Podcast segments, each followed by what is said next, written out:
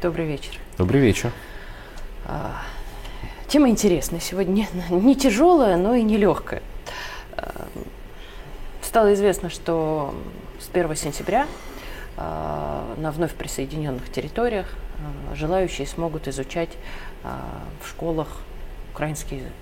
Возникает резонный вопрос при этом у очень большой части российского населения – а, собственно говоря, а зачем изучать язык убийц, извините уж за грубость, так уж получилось. И э, есть ли этот язык на самом деле? Вот твое мнение, как политолога, историка отчасти, да, и что с этим делать, и главное, зачем мы на это ведемся?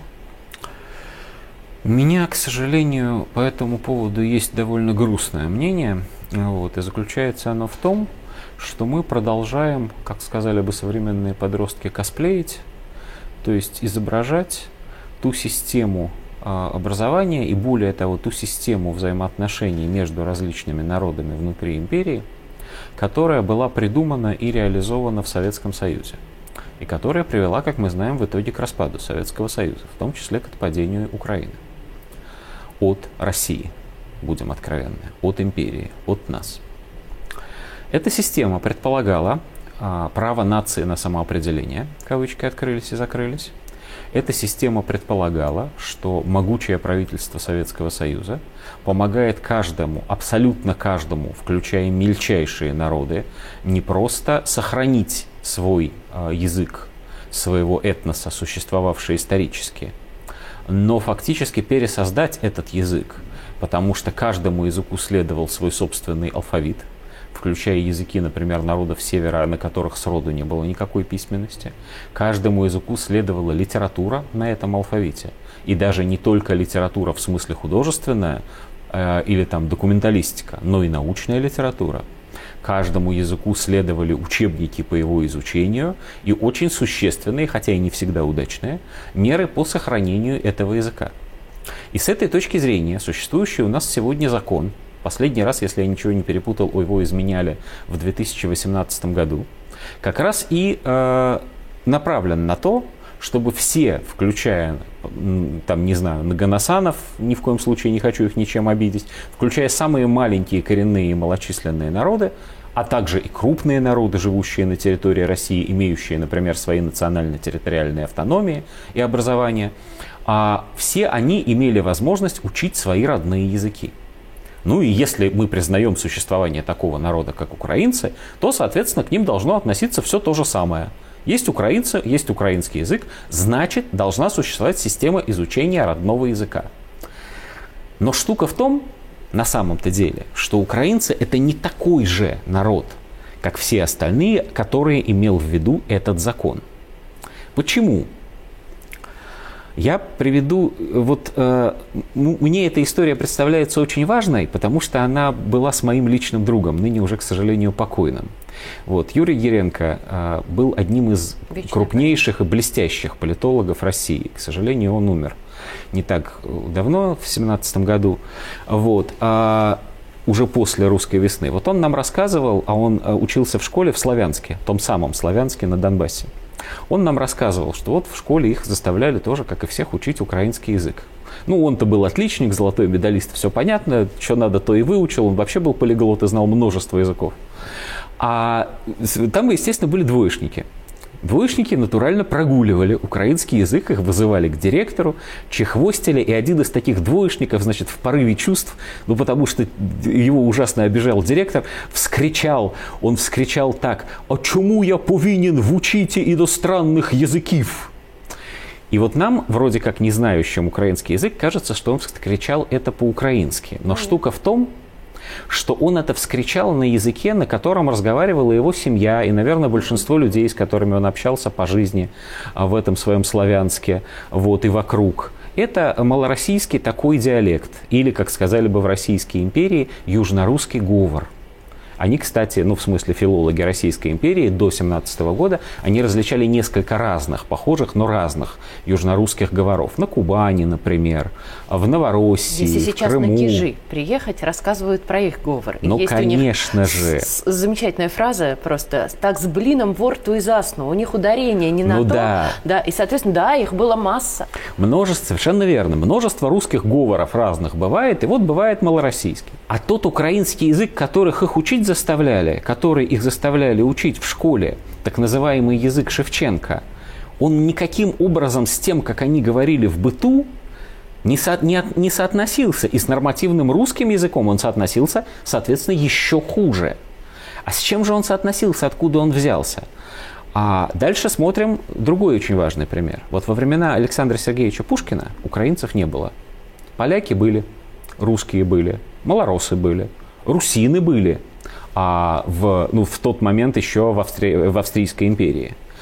А, и русины в большей степени считали себя русскими. А вот людей, которые... э, Нет, а люди, которых называли украинцами, были. Это были такие же люди, как, например, сахалинцы. Сахалинцы живут на Сахалине, уральцы на Урале, а украинцы, соответственно, на Украине.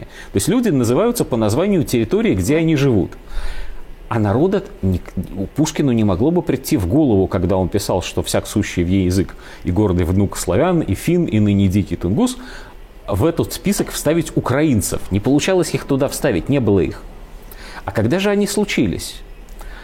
А случились они во второй половине XIX века, когда очень неглупые филологи решили, по примеру, кстати, своих собратьев из откуда? Из Чехии, придумать украинский язык с тем, чтобы оторвать очень существенную часть малороссов и русинов от русских и Российской империи.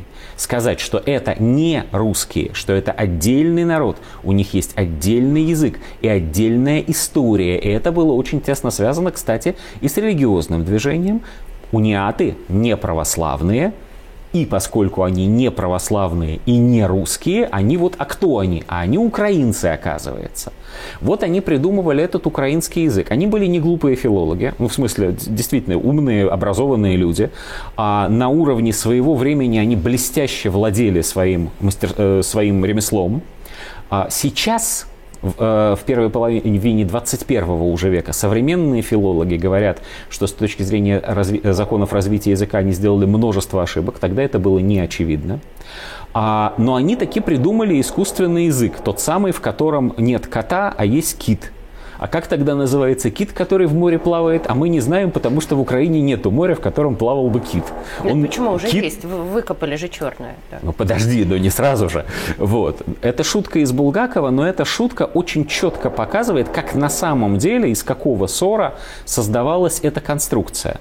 Правильно ли я понимаю, что все-таки язык этот больше письменный? И много вот говорят, что он не живой. А, ну, ты совершенно правильно это понимаешь, потому что я видел в своей жизни много людей, которые говорили на украинском языке, но я никогда в жизни не встречал живого человека, который, а, ну вот, не заколдованного, не, не, не насилуя себя, говорил бы на этом нормативном украинском языке, считая его родным. Людей, которые говорят на западенском диалекте, который действительно очень близок к польскому, я, естественно, видел. Ну да, действительно, бывает такой диалект. Я, трудно сказать, это уже западнославянские языки или еще восточнославянские. Это некая такая диалектная история. Людей, которые говорят на суржике Восточной Украины, мы с тобой встречали, естественно, в жизни миллион раз. Их очень много, и заставлять их говорить не так, как говорили их мамы и папы, было бы очень глупо, с какой стати. Вот. А вот людей, которые говорят на вот этом нормативном, придуманном языке, их нет. То есть они есть, конечно, но это э, требует с, э, насилия над собой, это требует изучения вот этого языка. Причем, поскольку создание этого языка продолжается все время, и продолжается оно очень интересным образом. Надо заменять русские слова все дальше и дальше а какими-то другими, То потому что нельзя по-русски говорить. мы с тобой да. прекращаем говорить язык украин, украинский. Мы начинаем говорить суржик. Ну, э, нет, э, э, нет, подожди, суржик это малороссийский диалект. Но мы его признаем, Вот, мы- а язык нет. Я считаю, что государство российское не должно а, способствовать, не должно поощрять и уж тем более не должно своими усилиями создавать а, людей, которые бы изучали а, придуманный искусственный язык. Я думаю именно так. Если я нечаянно кого-то этим обидел, я обидеть никаких живых людей не хотел, но это мое мнение – а я думаю, что этот искусственный язык является искусственным в той же степени, сколь искусственным языком является, например, эсперанто. Самый знаменитый пример искусственных языков. Только эсперанто создан для того, чтобы люди понимали друг друга. Вот. А, а, это, а украинский создан для того, чтобы разделить людей на местности и сказать, что вот это не русские, это украинцы, и поэтому им положено отдельное национальное государство, якобы. Этого всего, на мой э, взгляд, поощрять не надо. В том числе это не нужно поощрять на российских территориях. Нужно ли запрещать кому-то в частном порядке а, изучать какие-то книжки, говорить на каком-то языке, пусть даже из искусственном? Разумеется, нет. Не надо ничего запрещать. Спасибо. Поощрять не надо да. тоже. Спасибо.